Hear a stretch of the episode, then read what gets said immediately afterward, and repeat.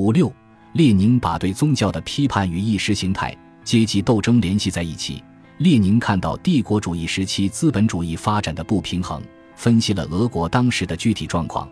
并根据时代的发展的特点，于一九一五年八月在《论欧洲联邦口号》一文中，明确肯定了政治经济的不平衡是资本主义的绝对规律。得出社会主义可能首先在少数甚至在单独一个资本主义国家内获得胜利的科学论断。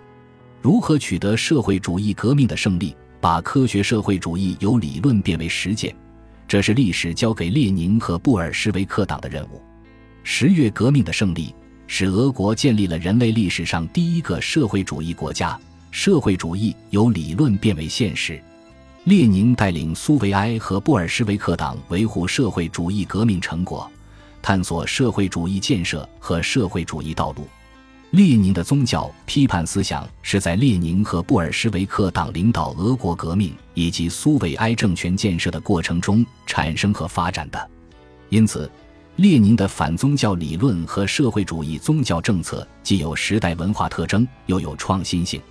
在列宁看来，同宗教做斗争，不应再局限于抽象的思想宣传，而应把这种斗争同阶级运动的具体实践联系起来，因为这种阶级斗争的目的是要消灭产生宗教的社会根源。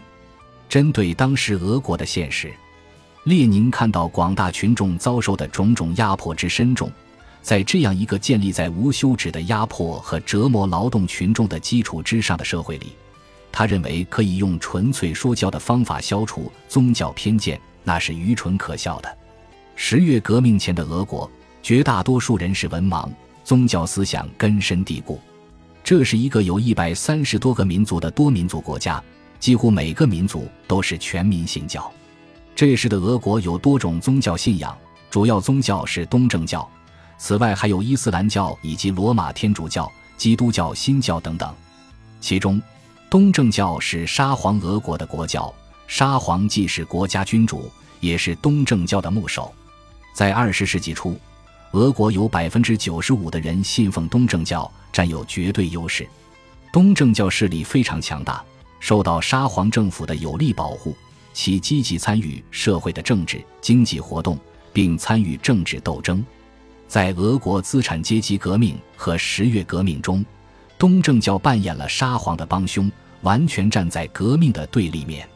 一九零五年，东正教神父举着十字架走到街头，劝告群众放下武器，顺从沙皇统治。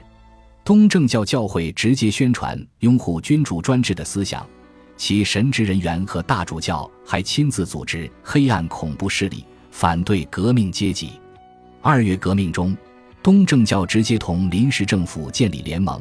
同列宁与布尔什维克党领导的苏维埃对立，这一时代特征让列宁更加重视从政治上批判宗教，揭露宗教维护剥削阶级利益的真实面目。